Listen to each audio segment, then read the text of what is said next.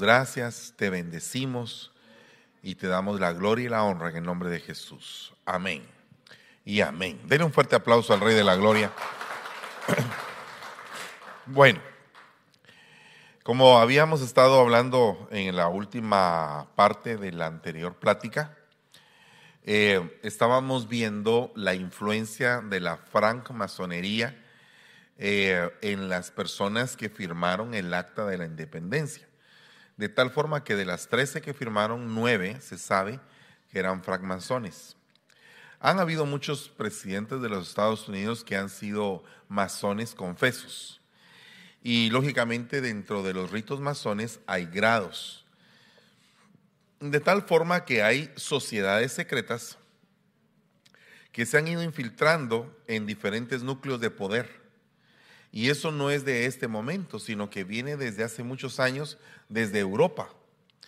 De tal forma que hay, por ejemplo, eh, determinados tipos de reuniones que se dan una vez al año o una vez a cada cierto tiempo, donde se reúnen los supermagnates, la gente sumamente poderosa en el mundo, y llegan a esas reuniones a, a poder platicar sobre el destino de la humanidad.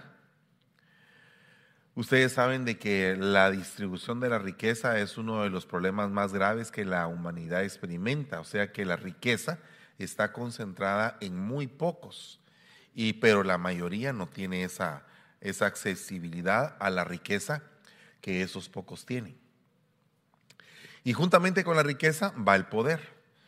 Y juntamente con el poder se establecen políticas, políticas que están siendo de alguna forma sustentadas por esos núcleos de poder. Y como dijo alguien hace muchos años, la ley se hace para los poderosos. O sea que los ah, que dictaminan el juego son este tipo de personas. De ahí es que sale, por ejemplo, sociedades secretas como el Club de Bilderberg, eh, los francmasones, los rosacruces, los Illuminatis, eh, ¿verdad? Eh, el Opus Dei. Y así sucesivamente hay, digamos, entidades que las conocemos, pero que tienen un trasfondo secreto, un, poder oculto que manejan en, el estrato donde ellos se desenvuelven. Eh, y, esto, y este tipo de, organizaciones, algunas, como el Priorato de Sion o los Illuminatis, van concatenadas a la Iglesia Católica. De tal forma que dice que en 1776 también es el año en que el sacerdote jesuita de origen judío, Adam Weishaupt, fundó la orden de los Illuminatis. Qué raro que fue en el mismo año en que se independizó Estados Unidos. ¿Será que habrá algún tipo de, eh, significado dentro de la fecha? ¿Será que realmente habrá algún tipo de simbolismo o algo que a nosotros nos debería llamar la atención? Mire, la intención de los Illuminatis es llegar a controlar la economía, mundial, la banca internacional, las fuerzas militares, ser maestros de toda suerte de poder, de brujería, controlando las religiones del mundo, con la finalidad de que la humanidad entera se arrodille ante un líder, un líder romano. Pero esto, como que a través del tiempo, se ha ido como que mutando, como que ha ido tomando otras formas como que se han tenido que corregir ciertas cosas y entonces ya no es tan así como se ve. Sin embargo, una de las cosas muy importantes es que dentro de las, dentro de las órdenes de la Iglesia Católica, una de las órdenes más importantes es precisamente la orden de los jesuitas, que se les conoce como el ejército dentro de la Iglesia Católica.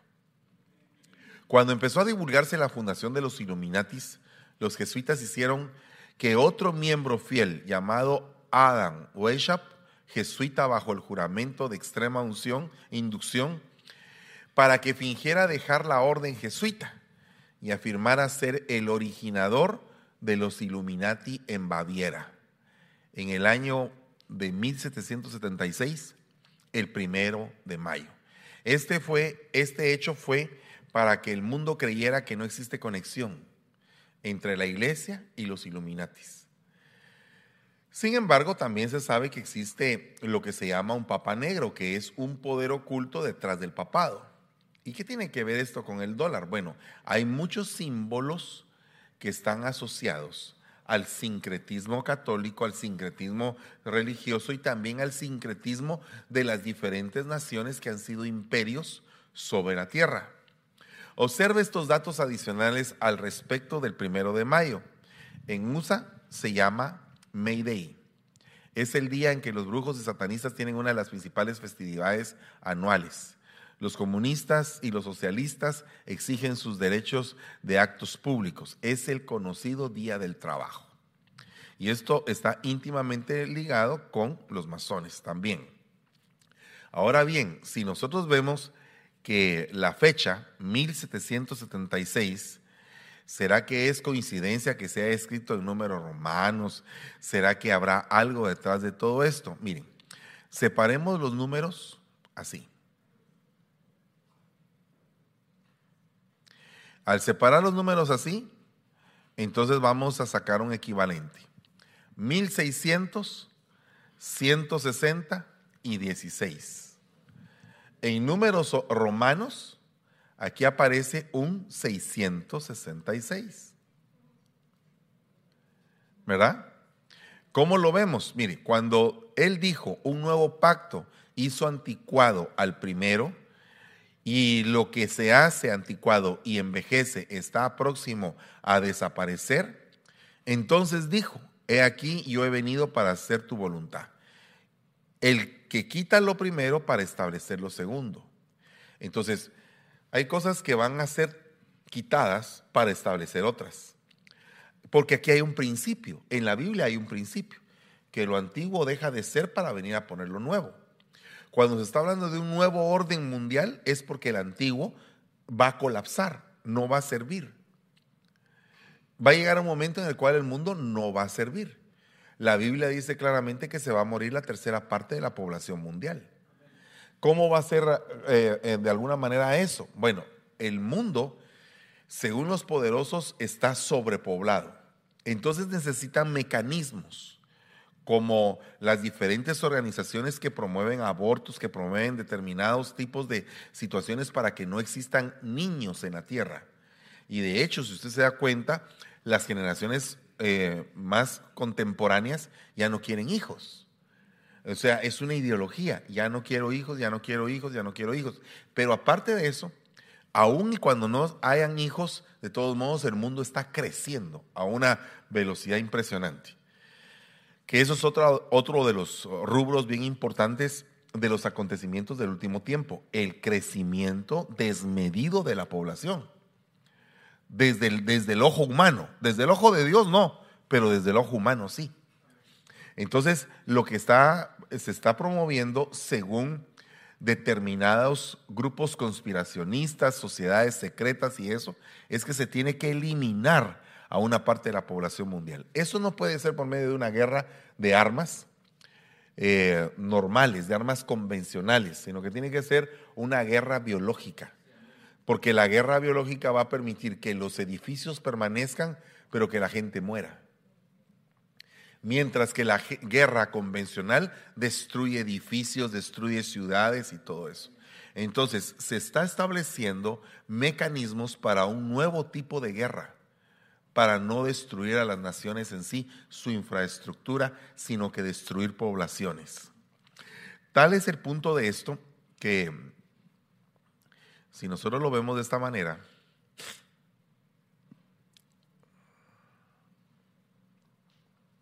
ahí podemos ver el significado. 666, es exactamente lo que se escribió en el Apocalipsis de que ese era el número de la bestia. Pero miren, observe que dice que el número de la bestia es número de hombre. ¿Cuál es el número de hombre? Seis, repetido tres veces y 6 es la imperfección humana. Entonces 6 más 6 más 6 son 18. 18 es el número de imperfección humana. 18 características tiene el hombre de iniquidad. Entonces todo esto va concatenado, es una matemática eh, bíblica. Regresando al dólar, ¿qué más tiene que enseñarnos el dólar? en relación al número 13 que es rebelión. Y toda esta rebelión está manifestada en este billete. Miren, la pirámide tiene 13 escalones, que son las 13 estirpes o líneas de sangre de la secta Illuminati. Eso usted lo puede buscar en la enciclopedia. La pirámide tiene 13 escalones del lado izquierdo que implican una doble identidad de trabajo para lograr este nuevo orden mundial. Entonces, si usted se da cuenta, la pirámide tiene dos caras. Está la pirámide eh, vista de frente y la pirámide vista de lado.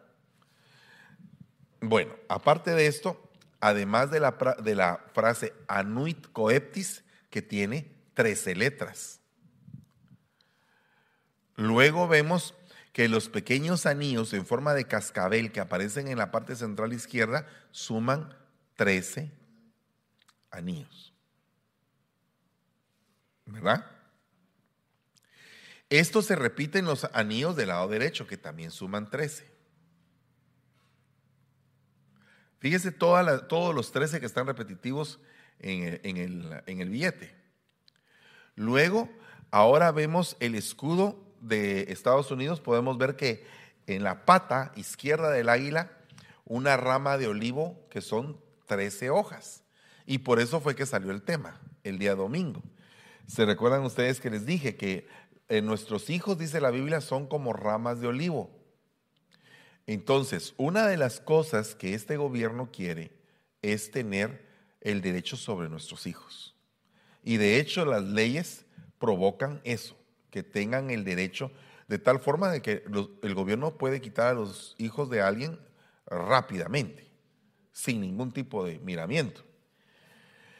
Esto es algo que algunos ven y dicen, no, que qué bueno, porque a veces hay algunos padres abusadores y todo. Eh, eh, entiéndase que la ley o un invento, por ejemplo, el TNT, se hizo con el objetivo de poder eh, explotar minas, pero la gente lo usó para matarse unos con otros. Entonces, leyes hay que pueden favorecer algo, algo bueno, pero el otro lado es el malo. Entonces aquí podemos ver que tiene 13 hojas de olivo que representan a los hijos. Lo podemos ver acá con 13 semillas. Al decir 13 semillas, significa el poder generativo de la siguiente generación. O sea, no solamente van a tener hijos, van a tener nietos también, agarrados al sistema. O sea que es un sistema que abarca generaciones. La otra pata del águila tiene 13 flechas, que también significan hijos.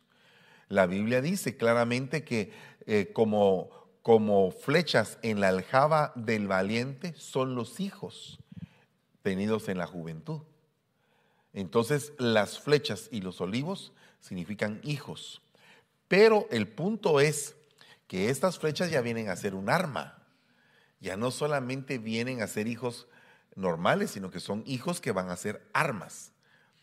O sea que aquí está hablando de un reclutamiento de, una, de un reclutamiento para levantar un ejército, por ejemplo. Ya es otro tipo de hijos. Cuando estamos hablando del olivo, estamos hablando de la unción. Entonces, cuando estamos hablando de los hijos que son olivo, estamos hablando de los hijos que son impactados por la unción. Cuando estamos hablando de hijos flechas, estamos hablando de hijos que van a ir a la guerra. Este, esta, esta, mm, esto que les estoy eh, mencionando, unidos, es que van a ser precisamente las flechas que va a usar el caballo blanco. Porque el ser que cabalga el caballo blanco tiene arco, pero no tiene flechas. Entonces, en el último tiempo se va a levantar un caballo blanco que no es el original caballo blanco. Porque después dice, y, el fiel y el verdadero viene en un caballo blanco. O sea que el primer caballo blanco, que es este, no es el fiel y el verdadero, sino que este es un caballo que es imitador del otro. Entonces, este es un movimiento de paz, donde a nuestros hijos les van a enseñar, no, hombre, hay que vivir en paz, hay que caminar todos juntos y todo. Y, y, no estoy diciendo que eso no tenga su parte buena. El problema es bajo qué propósito o qué metas está haciendo eso. O sea, cuál va a ser el objetivo al final de los tiempos de todo eso. El escudo tiene 13 barras verticales en el pecho del águila. ¿Verdad? Lógicamente, esas 13 13 barras representan a las 13 colonias o los 13, eh, los 13 representantes de cada estado que levantaron esta nación. Después aparece en la parte de arriba 13 estrellas que están haciendo la estrella de David. Pero al hacer la estrella de David está hablando del el poder o de la influencia israelita en este país.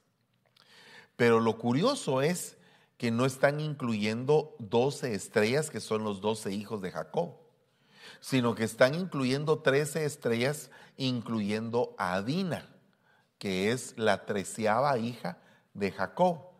Por lo tanto, 13, movimiento femenino, rebelión, que es lo que estamos viviendo en este tiempo. ¿Verdad? Ahí podemos ver las 12 estrellas y la estrella en medio. Entonces, con respecto a la estrella de David en el billete, se sabe que parte del financiamiento de la independencia de Estados Unidos provenía de un amigo, muy buen amigo de George Washington, quien era judío. Y que en agradecimiento a este gesto fue impuesta la estrella de David en forma de 13 estrellas. Además, que las trece hojas, las trece flechas, representan a las tribus de Israel, solo que no son doce, sino que son trece. ¿Por qué tuvieron trece? Porque se incluyó a Dina, hija de Jacob. Ahora, dice, y él se prendió de Dina, hija de Jacob, y amó a la joven y le habló tiernamente y la terminó eh, ultrajando. Y hubo una gran mortandad. Murieron muchos a causa de ese abuso.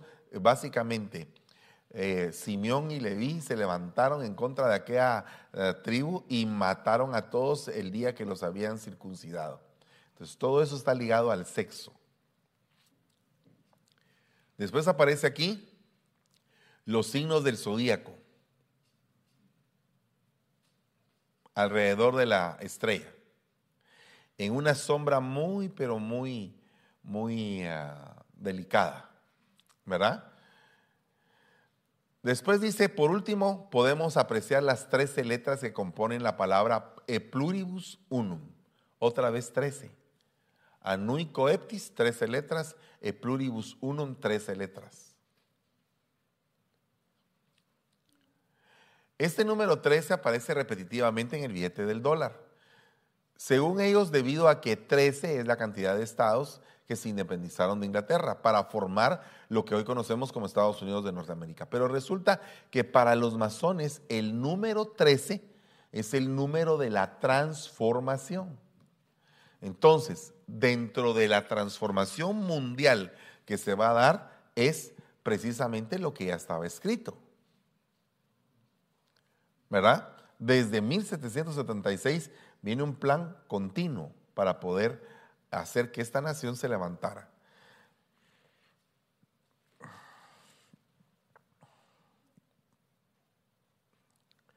Estas, estas 32 plumas del ala, del ala del águila, estas 32 plumas representan estos 32 niveles del rito masón.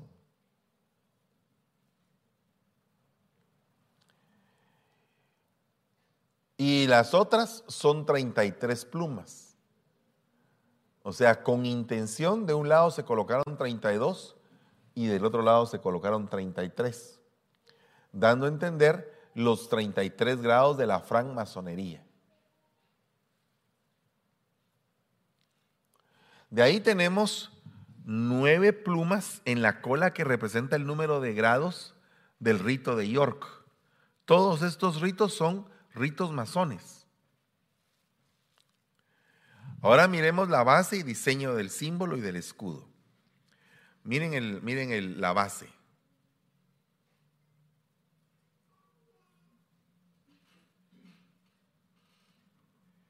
Ya ven cómo está íntimamente ligado.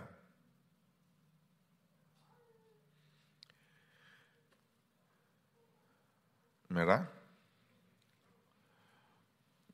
Y después vemos el billete otra vez de dólar y miremos el último símbolo de los Illuminatis. Aquí miramos un billete de dólar común y corriente eh, y la imagen que es de, de Jorge Washington, ¿verdad? Pero ahora veamos aquí, ahí aparece un búho, que es un vigilante, que en, la, el vigilante nocturno o también se puede... Eh, comparar con una lechuza. Al compararlo con una lechuza lo podemos comparar con Lilith, que es un demonio nocturno, es un demonio vigilante. Y eso está puesto en casi imperceptible. Hay que verlo con lupa para poder ver el búho. El búho es un símbolo Illuminati, una deidad mesopotámica llamada Moloch, asociada a Satanás a quien los banqueros y jerarcas mundiales rinden culto todos los años en el Soto de Bohemia, de California, vestidos con las ropas del Ku Klux Klan. Eso lo hacen por aquí cerca. Pero lo más sorprendente respecto al trabajo del enemigo son las imágenes que muestran las diferentes denominaciones del dólar respecto al suceso de las Torres Gemelas. Cuando uno dobla el dólar de determinadas formas, aparecen en los sucesos del 11 de septiembre. Por ejemplo, acá podemos ver las dos torres intactas en el billete A5. Luego en el billete de A10 unimos y entonces ya apareció el humo en la torre. Luego, en este es el billete de A20, aquí podemos ver el humo ya está aumentando. en el billete a 50 mostrando el derrumbe del edificio. En el billete a 100 ya solo la torre caída.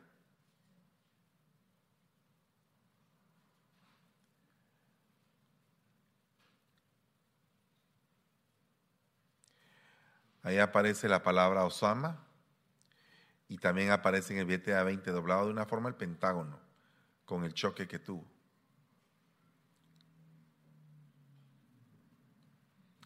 Amén. Bueno, ¿alguna pregunta o alguna duda?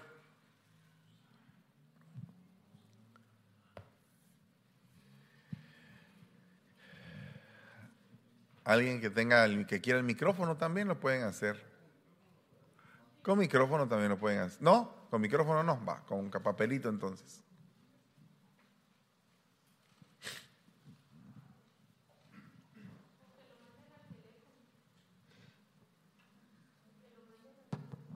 Pueden mandar sus preguntas al número de teléfono que aparece en pantalla y ahí le van a llevar los papelitos hasta sus lugares, hermanos, por favor.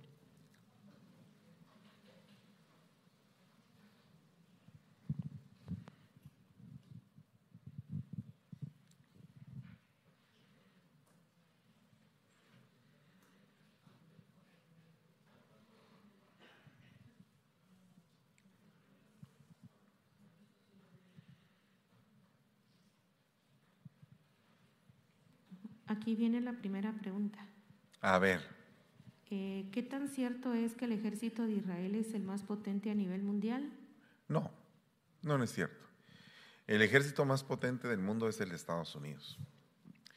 Lógicamente eh, hay países que tienen ejércitos muy poderosos, entre ellos Israel, a pesar de su tamaño, es un ejército muy bien entrenado, la gente en Israel, eh, entiendo que todos tienen que presentar, prestar servicio militar y, ah, lógicamente es un, es un eh, ejército muy bien entrenado, pero el más poderoso del mundo es el ejército de los Estados Unidos. Para que ustedes eh, consideren lo poderoso, entiendo que este país tiene 11 o 12 portaaviones. Habría que analizarlo. y el país más próximo creo que tiene tres o cuatro. Entonces, ahí ustedes se pueden dar cuenta lo poderoso que es. Tiene submarinos nucleares, tanques, o sea, un armamento bélico impresionante. Eh, ¿Puede por favor aclarar un poquito? No entiendo mucho lo que es el nuevo orden mundial. Ok. El nuevo orden mundial abarca diferentes campos, no solamente uno. De lo que se trata el nuevo orden mundial es de, de pasar a un nuevo sistema diferente al sistema que estamos viviendo económico, político, religioso, armamentístico. Todo eso tiene que cambiar de salud, de alimentación. O sea, hay problemas de distribución de alimentos en el mundo. Hay un caos ahí. Entonces, al provocar el caos, se tiene que levantar un nuevo reordenamiento para que haya alimento para todos. ¿Qué se tendría que hacer? Eh, ¿Tenemos que eliminar parte de la población o tenemos que hacer algo? Ok, algo se tiene que hacer. La gente así piensa, la gente poderosa. De ahí tenemos un problema armamentístico. ¿Qué vamos a hacer? Eh, hay una gran proliferación de armas. Todos los países están armándose para eh, disuadir al otro. No tanto como para ir a una guerra, sino que para decir, mira, ¿sabes qué? Tengo 100 bombas más que tú, ¿verdad? Pero a la hora de que alguien apache el botón, eh, esto se vuelve una destrucción total. Entonces nadie está como que dispuesto a apachar el botón. Entonces se tiene que hacer un reordenamiento en eso. Un reordenamiento en el sentido de, por ejemplo, la, eh, la, moneda. La moneda es dólar, ah, pero entonces tiene que, que haber un reordenamiento porque el dólar está colapsando. ¿Qué va a pasar? Una moneda electrónica, una criptomoneda, la moneda china. ¿Qué es lo que va a pasar? Ahí tiene que haber un reordenamiento. Entonces así, en cada campo va a haber un reordenamiento de las cosas que ya lo estamos viviendo. Por ejemplo, ahorita tenemos un colapso climático. ¿Qué vamos a hacer con este colapso climático? Tenemos que dejar de producir emisiones de carbono. ¿Qué tenemos que hacer eso? Producir energía limpia. ¿Por qué no lo pensaron hace 100 años, hace 50? Porque no había colapso pero ahora se está colapsando el clima. Entonces ahora hay que hacerlo. ¿Ya? Entonces ese es un reordenamiento mundial porque es una regla que abarca a todos los países. Todos los países están comprometidos con tratados de tener que bajar sus emisiones de, de eh, gas de efecto invernadero. Y parte de los países más contaminantes es China y este país, que son las dos superpotencias mundiales en este momento. Entonces ellos a través de los acuerdos de Kioto se comprometen a bajar el número de emisiones de gas de efecto invernadero. Y si ellos no lo cumplen, pues los acuerdos de Kioto los multan, porque es un acuerdo mundial. Entonces, cada vez que hay un colapso, se levanta un reordenamiento mundial. Cuando todo el nuevo orden mundial esté instalado, se va a levantar el anticristo, porque es precisamente cuando todos los bloques estén unidos en un solo propósito. ¿El dólar será que va a ser cambiado por otra moneda, por ejemplo, el virtual? Tanto que vaya a ser cambiado como que lo quiten y deje de funcionar, no lo, no lo veo así porque ya hay un dólar digital, que puede ser que salga a flote y que aparezca el dólar digital. Pero lo que sí creo es que van a haber otras opciones aparte del dólar. Por ejemplo, ahora se está dando un acuerdo entre, entre China y Rusia para, eh, para hacer transacciones entre ellos con su propia moneda. Cosa que antes no se daba, tenía que ser en dólares. Entonces ahora todas las transacciones entre esos dos países es en la moneda de ellos. Entonces eh, eso es un cambio. Entonces como que vayan a quitar el dólar, no lo veo así, pero creo que van a aparecer otras opciones. O puede ser que en algún momento aparezca una, una moneda totalmente virtual, una moneda que eh, sea electrónica, y entonces ahí sí podríamos decir que cambió totalmente el patrón dólar, ¿verdad? O puede ser que sea el mismo dólar en esa versión. ¿Será que la criptomoneda será la última moneda en aparecer? Eh, no, pero sí eh, puede ser que sea una tendencia, una megatendencia. De hecho, ya lo está haciendo. Hay muchos que han estado comprando criptomonedas y ha habido una crisis de la criptomoneda también, que, que fue producida por la especulación. O sea que muchas personas se hicieron ultra, ultra ricas y otras se hicieron ultra pobres porque perdieron un montón de dinero en la criptomoneda. ¿Por qué? Por la especulación. ¿Verdad? En la combinación de frases, números y símbolos, por ejemplo, frases en latín, números romanos o símbolos egipcios, ¿por qué todos están juntos? Porque es una mezcla de culturas. Si ustedes se dan cuenta, este país es el más pluricultural del mundo.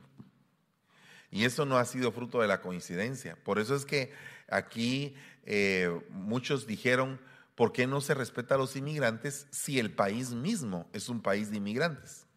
O sea, todo este país, aquí están todas las naciones representadas. Aquí hay gente de Guam, gente de las Islas Marshall, gente de Hawái, gente de Oceanía, de Nueva Zelanda, de todos los lugares de la Tierra están aquí. Entonces yo creo que parte de la, de la multiculturalidad de este país es precisamente porque así fue formado. Y por eso es que el billete muestra diferentes tipos de culturas sincretizadas, ¿verdad? Mezcladas una cosa con otra.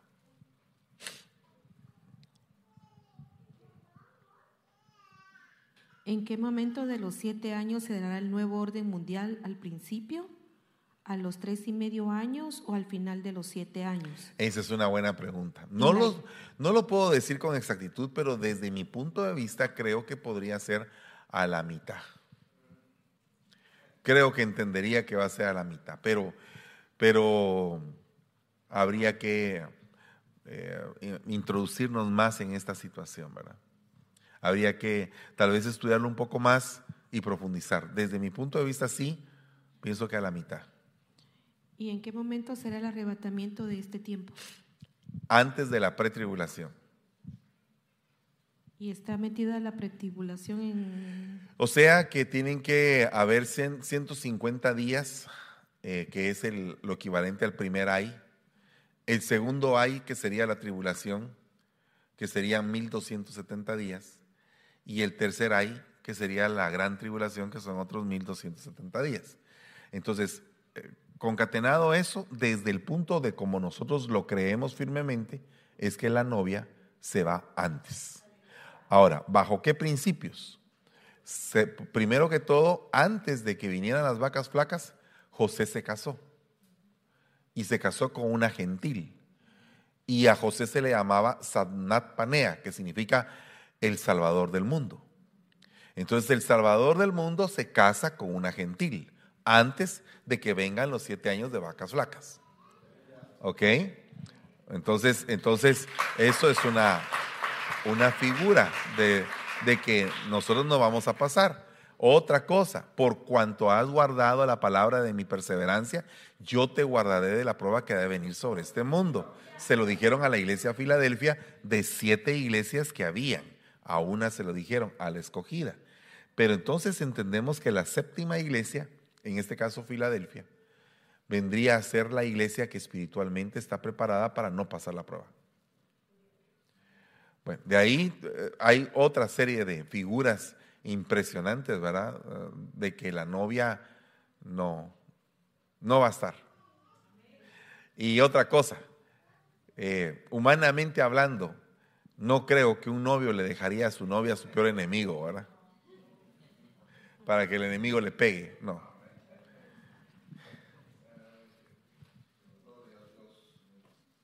Ok. ¿Aparece Estados Unidos en el Apocalipsis como nación que atacará a Israel? Mm, yo no lo veo, pero habría que también investigarlo, pero no lo veo.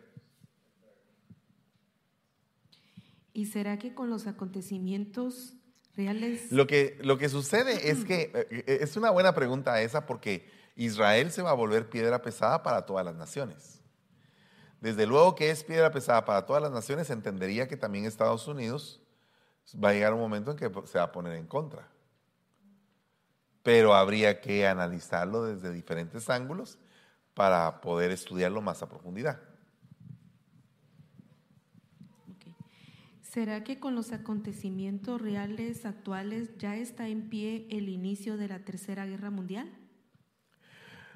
Yo creo que, yo creo que eh, desde el momento en que se da una guerra comercial entre las dos superpotencias y muchos países están involucrados y están siendo afectados por esa guerra comercial, aunque no es una guerra de balas, ya todo el mundo está siendo afectado por esa guerra.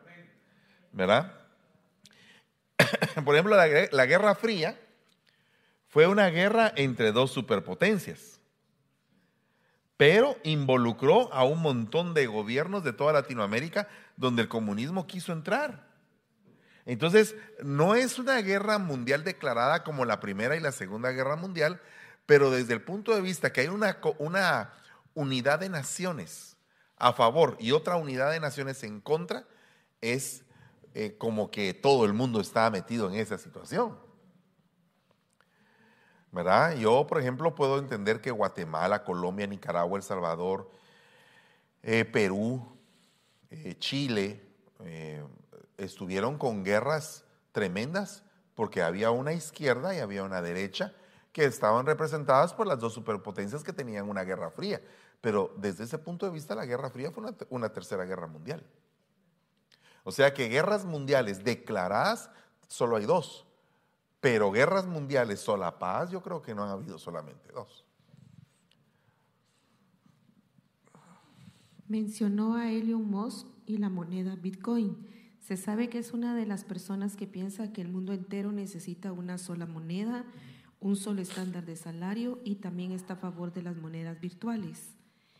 ¿Cuál sería su opinión respecto a Elon Musk y el Dogecoin? Bueno, eh, Elon Musk es, un, es una persona que se, puede, se debe de estudiar desde el punto de vista escatológico. Primero que todo por, por sus aspiraciones, eh, por uh, lo místico que él, que él es o cómo se mueve. En el sentido, por ejemplo, por ejemplo, de haberle puesto a su hijo en lugar de un nombre un número. Era raro eso. Eh, el hecho de querer ah, colonizar Marte. Son cosas que a nosotros ya no nos asombran porque Hollywood se ha encargado tanto de hablar de extraterrestres y de todo, que ya lo vemos como parte del día. Aquel quiere conquistar la luna, que la conquiste, ¿va? Lo vemos muy normal. Pero desde el plano escatológico no, no es algo normal que una persona se esté comportando en ese sistema, principalmente porque quiere conectar a, muchas personas a una interfase. Y eso ya, ya viene a ser algo que ya está muy íntimamente ligado a lo que el Apocalipsis describe que va a pasar en el último tiempo. Entonces ahí Mm, yo pienso que a ese hombre hay que ponerle la lupa y estarlo observando qué es lo que hace, porque hace cosas extrañas. Y no estoy diciendo que no, que esas cosas extrañas que hace no vayan a beneficiar, porque acuérdense que el anticristo va a firmar un tratado de paz mundial. Entonces, cualquiera que dice, va a haber paz, ¿quién no quiere la paz?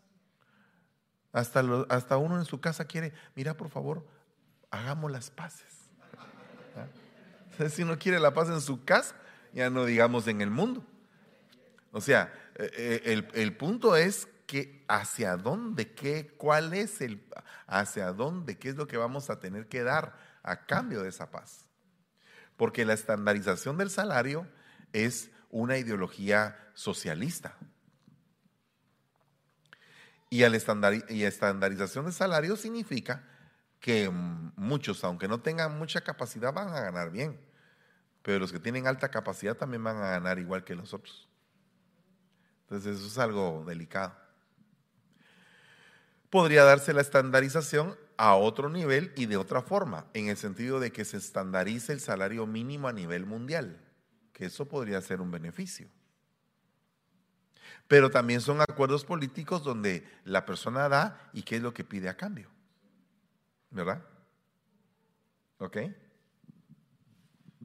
Mucha gente invierte en criptomoneda. ¿Cómo, como cristianos es pecado invertir en criptomoneda? No, no, si se hace con la ética y, y, eh, eh, en la sobriedad del caso, no. Uno puede invertir, tiene derecho a hacerlo si lo hace por vías legales y, y todo bien, ¿verdad? Como cristianos tendríamos que adaptarnos al nuevo orden mundial. Yo pienso que nosotros como cristianos vamos a salir antes de que implanten el total, la totalidad del nuevo orden mundial, la totalidad. O sea, cuando ya esté el sistema adentro, nosotros nos vamos. Eso es lo que yo creo. Pero, por ejemplo, miren, nosotros podemos decir, no nos adaptamos al nuevo orden mundial, pero ¿cuántos se pusieron la vacuna? Yo me puse las cuatro. Yo me puse las cuatro. Entonces, eh, perdone, uno puede decir, no me adapto al orden mundial. Bueno, no viaje pues, porque si yo voy al aeropuerto me tienen que registrar todo, me tienen que pasar en una máquina y verme el esqueleto. O sea, eh, es una pregunta un poco difícil de responder. Creo que uno no se debe adaptar al nuevo orden mundial cuando el nuevo orden mundial ya vulnere eh, cosas que son espirituales. Ya, cosas que son ya más notorias. ¿Verdad? Pero es algo bien delicado. Según usted, ¿cuál será la moneda mundial? Yo creo que la, la moneda mundial va a ser una moneda electrónica. No sé cuál, pero va a ser una moneda electrónica. Eh, bendiciones, amado apóstol. ¿Será que habrá éxodos a los diferentes países en esta vivienda que están viviendo en este país de Estados Unidos? Estoy seguro que sí. 100% estoy seguro que sí. Y esa es una muy buena pregunta. Estoy 100% seguro y están pasando ya. Porque hay migraciones tremendas a nivel mundial. Y es, es, son éxodos, ¿verdad? ¿La secta de los masones está ligada con el anticristo? Entendería que sí. ¿Cuál de los sellos estamos viviendo en este momento? Esa es otra pregunta. Ay, miren hermanos. Mi pastor dice algo importante, que cuando se abren los sellos del Apocalipsis, se abren, pero esto está abierto, pero no me lo he tomado. ¿Verdad?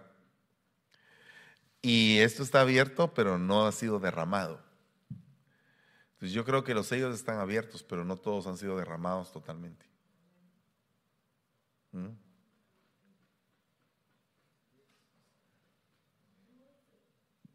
¿Cómo discernir los eventos previos a la venida de nuestro amado? Leyendo la palabra, escudriñando las escrituras, tenemos que saber, eh, discerniendo los tiempos, porque miren, eh, hay muchas cosas que ahorita se están dando, así, a la orden del día. ¿Mm? Yo no sé si ustedes vieron el video donde nace un río en Israel que tenía como mil años de no salir y de pronto aparece ese río ahí.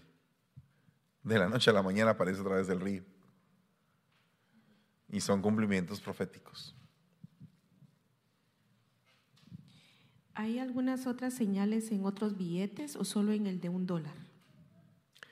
Pues lo que hemos visto es en el billete de dólar, en el billete, en los dólares aparecen las señales, por ejemplo, en el de a 5, en el de a 10, en el de a 20, en el, de, en el de 100 aparecen, si uno los dobla en una determinada forma, la secuencia de lo que pasó con las Torres Gemelas.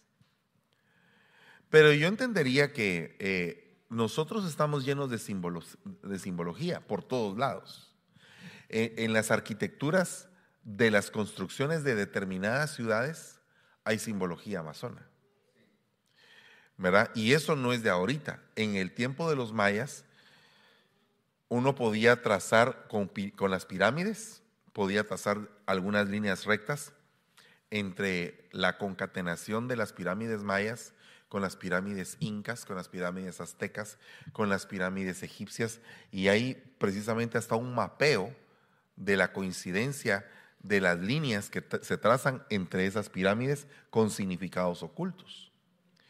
Eh, por ejemplo, la pirámide de Keops tiene, la pirámide de Keops en Egipto tiene en milímetros la distancia de la Tierra al Sol, exacta. Entonces, ¿cómo hicieron eso? Tendrían que haber tenido un cálculo y una matemática y una tecnología avanzada para poder hacer esos cálculos. Dentro de, su, dentro de su conocimiento ellos tuvieron que tener algún tipo de revelación cósmica. Tuvo que venir gente de afuera a decir lo que, lo que está escrito ahí, en las pirámides. Entonces yo sí creo que han venido visitaciones de afuera y que han, eh, la Biblia los tipifica en los diferentes libros de que han venido seres de afuera a la tierra. Cuando hablan de los seres vivientes, cuando hablan de las ruedas que tienen una gran cantidad de luces y que sacan fuego y que tienen como un tronido de relámpago, perdóneme, yo cuando leo eso pienso que es un platillo volador, ¿verdad? O sea, eh, en, el sentido eh, sobrio del caso, ¿verdad? Eh, porque, por ejemplo, yo no he visto ningún ser humano que tenga ojos por todos lados, ni que tenga cuatro caras. Entonces alguien dice, ¿y usted cree en los extraterrestres? Definitivamente que creo. No creo en ellos, creo en el Señor, pero creo que existen. Porque los que están ahí escritos son extraterrestres.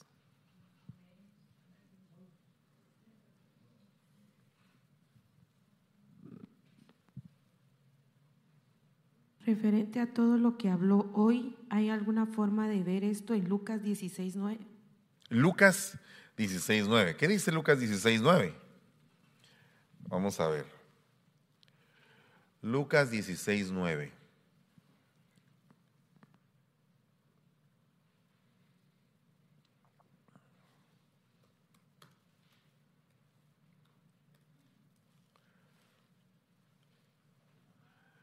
Dice, ganad amigos, y yo os digo, ganad amigos por medio de las riquezas injustas, para que cuando éstas falten os reciban en las moradas eternas. Lo que está hablando acá es de un concepto de administración, que tenemos que administrar lo terrenal, bien administrado, para ganar amigos acá. Cuando administramos bien lo terrenal, vamos a poder entrar en un reino eterno. Pero un mal administrado en lo terrenal si no puede administrar lo injusto, ¿cómo va a administrar lo justo? ¿Verdad? Por eso es que dice, el que es fiel en lo poco, también lo es, eh, también en lo más es fiel. El, y el que en lo muy poco es injusto, también en lo, en lo más es injusto. ¿Verdad? Pues si en las riquezas injustas no fuiste fieles, ¿quién os confiará lo verdadero? O sea, lo que está hablando ahí es un concepto de administración. Eh, lo voy a decir de otra manera, mayordomía, gobierno sobre lo, lo que te dan, ¿verdad?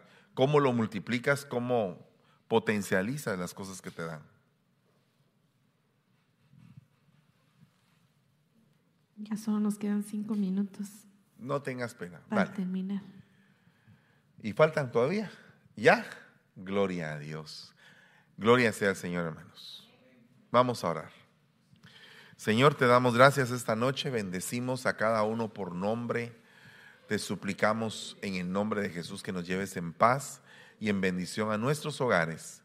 Te damos gracias por todo lo que has hecho por nosotros esta noche, por tu instrucción, por tu palabra, por tu enseñanza y que sea siempre la gloria para ti, mi Rey.